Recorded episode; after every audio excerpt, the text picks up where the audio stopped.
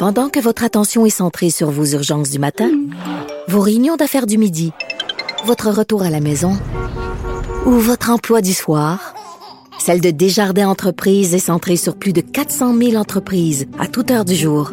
Grâce à notre connaissance des secteurs d'activité et à notre accompagnement spécialisé, nous aidons les entrepreneurs à relever chaque défi pour qu'ils puissent rester centrés sur ce qui compte, le développement de leur entreprise.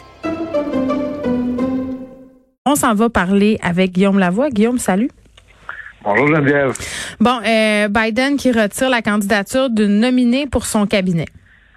Oui, alors on en avait parlé, hein, c'est-à-dire que le président propose et le Congrès dispose, mais lorsqu'il est question des nominations, que ce soit des juges de la Cour suprême, des mm. ambassadeurs, des membres de son cabinet, ben, le président propose, mais c'est le Sénat seul qui dispose. Et habituellement, on donne la chance aux coureurs, là, à moins d'avoir quelqu'un qui a vraiment pas d'allure. On trouve toujours une manière d'avoir 51 sénateurs qui votent euh, OK. Je l'ai passé en entrevue, je vais le prendre. Euh, votre euh, ministre ou secrétaire de la Défense ou autre. Et là, il y avait un poste extraordinairement stratégique qui s'appelle directeur ou directrice du bureau de management ou de gestion et du budget. C'est un peu, dans le fond, un poste de secrétaire sans le nom, comme chez nous, président du Conseil du Trésor, si mhm. on veut. Mais aux États-Unis, c'est un peu celui qui aide à construire la proposition présidentielle de budget. Puis là, c'est vraiment la clé. Là. Et euh, Biden avait proposé une femme Nira Tanden, qui était hyper là, euh, compétente et tout. Elle a travaillé dans les administrations Clinton, les administrations Obama. C'est une, euh, c'est quelqu'un que l'on voit beaucoup dans les très hautes sphères des administrations démocrates. Et habituellement, c'est le classique aux États-Unis. Quand ton parti est au pouvoir, tu vas travailler quelque part dans l'appareil de l'État.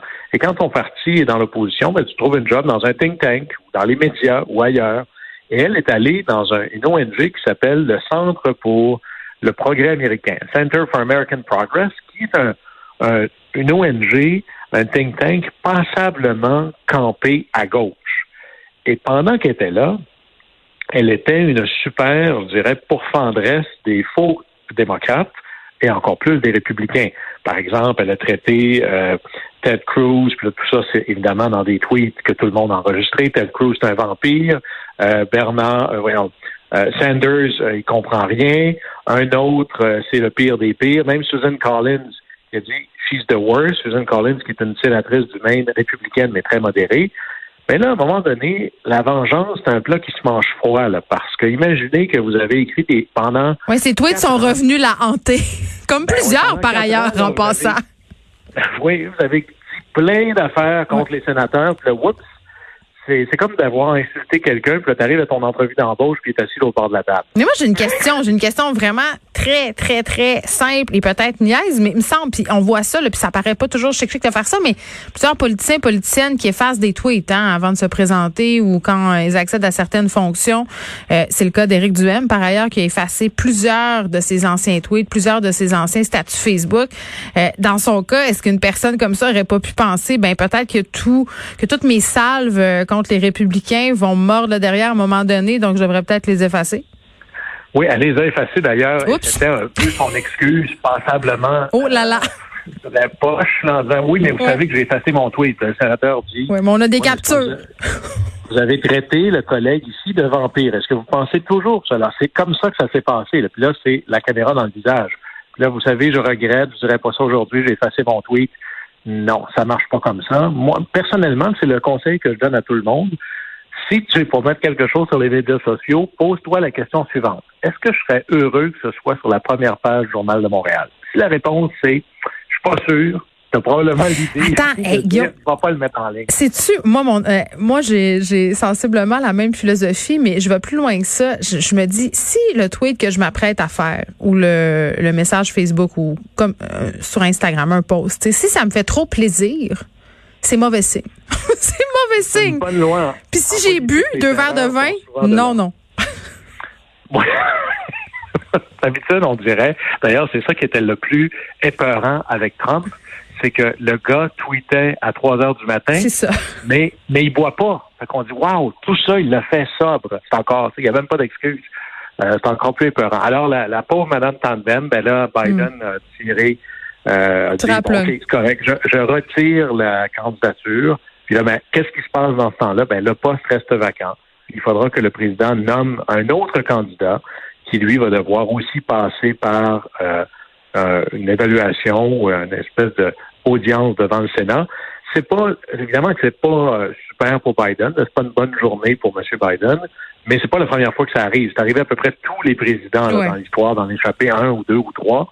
Alors, la question, c'est est-ce que là, une fois que tu en as échappé un, si tu en échappes un deuxième, là, c'est vraiment une démonstration de mauvais jugement, là, parce qu'il n'y a rien là-dedans que M. Biden ne savait pas. Puis le problème, c'est pas qu'elle n'était pas compétente, c'est M. Biden a fait campagne en disant deux choses. Moi, ça va être tolérance zéro pour les insultes, le harcèlement, le traitement non respectueux. Puis deux, je veux avoir une attitude bipartisane, avoir un appel d'ouverture face à l'autre. Ben là, à un moment donné, si tes nominations reflètent pas ça, on va toujours périr. Le péché, c'est toujours là, c'est ça qui nous fait périr. On périt par l'eau, on pêche. Voilà. Alors, euh, c'est là. Fait que là, le prochain, là, ça va. Attendez-vous à ce que ce soit là, probablement. Euh, quelqu'un qui était servant de messe, qui était très, très, très gentil, pour être sûr que ça va. oui, bon. Euh, tu voulais aussi nous parler de la bataille électorale, celle qui se joue avant l'élection. Oui, alors si vous pensez que les batailles électorales, ça se joue sur les campagnes et tout, c'est très gentil, mais on va vous envoyer dans les scouts. Aux États-Unis, euh, ça se passe tristement avant, en faisant essentiellement des lois pour empêcher le monde d'aller voter. Et là, c'est pas là, un plan machiavélique là, que j'invente, c'est très documenté. Tout ça remonte très, très, très loin, avec même l'idée de la guerre civile. On a forcé par une guerre civile, à peu près ça la Constitution américaine, des amendements pour dire, vous les États, là, c'est le gouvernement fédéral ou la Constitution qui parle, vous n'avez pas le droit de légiférer directement ou indirectement pour venir nuire à l'exercice du droit de vote. Puis il y a eu des lois par la suite jusque dans les années 60 pour mm. renforcer ça. Et c'est le genre de choses qui va même à la Cour suprême. Et là, il y a deux réalités. D'abord, c'est une réalité hyper dans les faits, par la bande en arrière. Alors, c'est toujours des freins indirects. Par exemple, gerrymandering. Alors, pareil, je pourrais dire, bon, ben, je vais dessiner mon comté de pour que essayer de diluer tous les votes d'une certaine communauté pour que ça me coûte le moins de sièges possible. Après ça, j'ai une autre idée, c'est souvent, c'est toujours poussé par le Parti républicain. C'est ça hmm. qu'on voit. Une autre idée, c'est ah, je vais enlever le droit de vote à tous les prisonniers. Il y en a beaucoup des prisonniers aux États-Unis. Et je vais enlever le droit de vote à tous les ex-prisonniers. Oh là, c'est oh, là, là, c'est là, c'est de prison. Mais là, c'est à peu près 6 millions de personnes, là, ce que je parle là. Et en Floride, c'est 1 million de personnes qui ont perdu le droit de vote. Et là, ils ont même trouvé une entourloupette passablement odieuse de dire, bon, ben, quand tu sors de prison, tu devras euh, appliquer, euh, présente-toi en cours, puis paye les frais pour retrouver ton droit de vote. Fait qu'essentiellement, c'est paye pour retrouver ton droit de vote. Et tout le monde sait que quand tu sors de prison, tu as plein d'argent, là.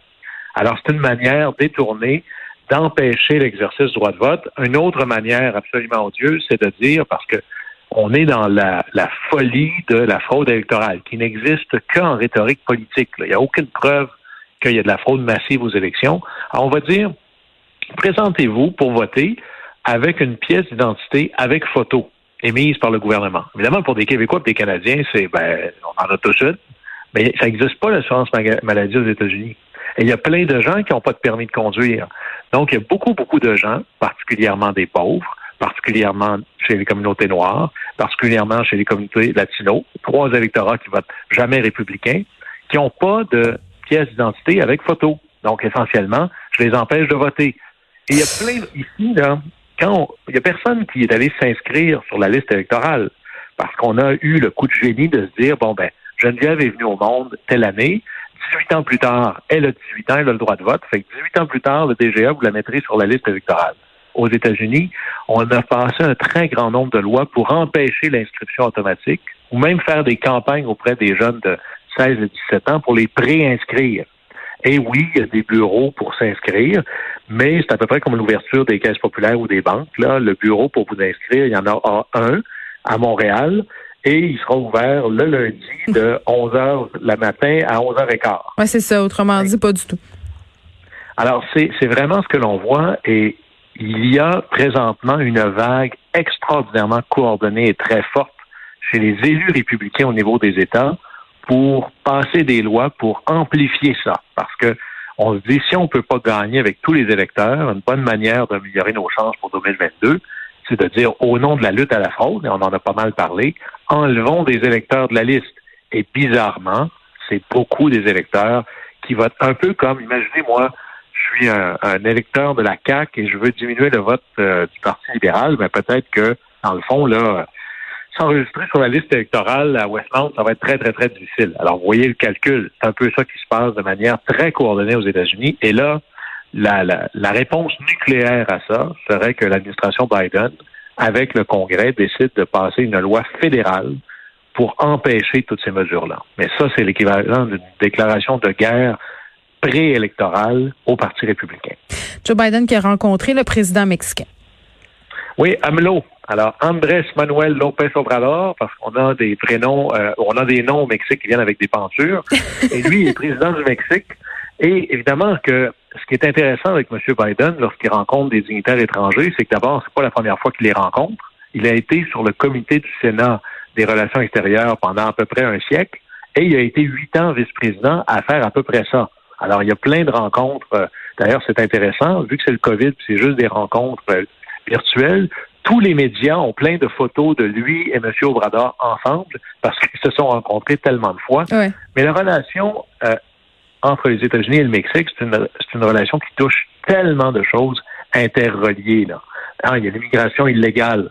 Mais l'immigration illégale, c'est pas juste des trafiquants de drogue là, qui veulent euh, faire le commerce aux États-Unis. Il y a de ça, mais c'est beaucoup des travailleurs. Parce que la première raison pourquoi les gens quittent le Mexique pour aller vers les États-Unis, c'est qu'ils pensent qu'ils vont améliorer leur situation économique. C'est pour ça qu'ils traversent le désert à pied. Là.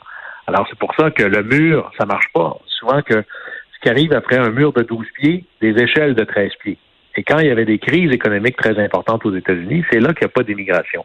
Alors, quelque part, comment je fais pour empêcher ça? Oui, on va parler de sécurité de la frontière, mais surtout, peut-être de créer des voies légales pour permettre, par exemple, à un travailleur mexicain de venir légalement, temporairement aux États-Unis pour travailler et retourner après ça chez lui et de faire ça régulièrement, mais légalement, un peu comme nos travailleurs saisonniers mhm. chez nous. Là. Mais il y a aussi tout un enjeu de sécurité. Par exemple, moi, j'ai observé des élections euh, sur la mexicaine, mais sur la frontière avec le Guatemala. Et il y a des endroits que c'est particulièrement, je dirais, un peu pauvre, puis il y a des endroits que c'est super riche. Voici l'autoroute de la drogue. Et évidemment, les gens se promènent pas juste avec des tire-poids. Alors, il y a vraiment au Mexique, qui est une espèce d'autoroute pour toutes sortes de véhicules criminels, et le Mexique ne peut pas faire face à ça tout seul. Alors, il y a, on a besoin de la collaboration du Mexique pour que les États-Unis, dans le fond, hmm. un peu aidez-nous à vous aider. Mais là-dessus, sur la drogue, on peut bien blâmer l'offre, mais si les gens en achetaient pas, les gens en, verraient pas de la drogue aux États-Unis. Oui, bon, mais vaste programme que celui d'empêcher les gens d'acheter de la drogue. Merci beaucoup. Au plaisir. Bye.